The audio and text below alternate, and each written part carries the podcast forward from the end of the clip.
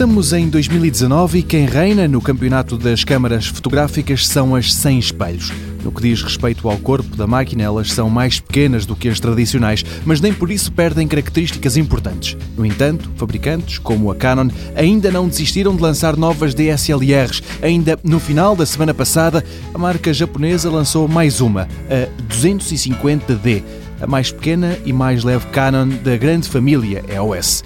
Entre as maiores novidades que ela traz, o grande destaque vai para o sistema de autofocagem Dual Pixel, com detecção de olhos em tempo real durante a gravação, e de resto tem um sensor APS-C de 24 megapixels, um processador Digic 8, um ecrã que se pode destacar do corpo da máquina para ser usado em selfies ou vlogging e é também capaz de gravar em 4K e é aqui que as coisas começam a tremer. Apesar do sistema de autofocagem óptico de 9 pontos, o Dual Pixel, não é óptico e na Canon EOS 250D não funciona para além do vídeo gravado em 1080p. Dito de outra forma, não serve para o 4K.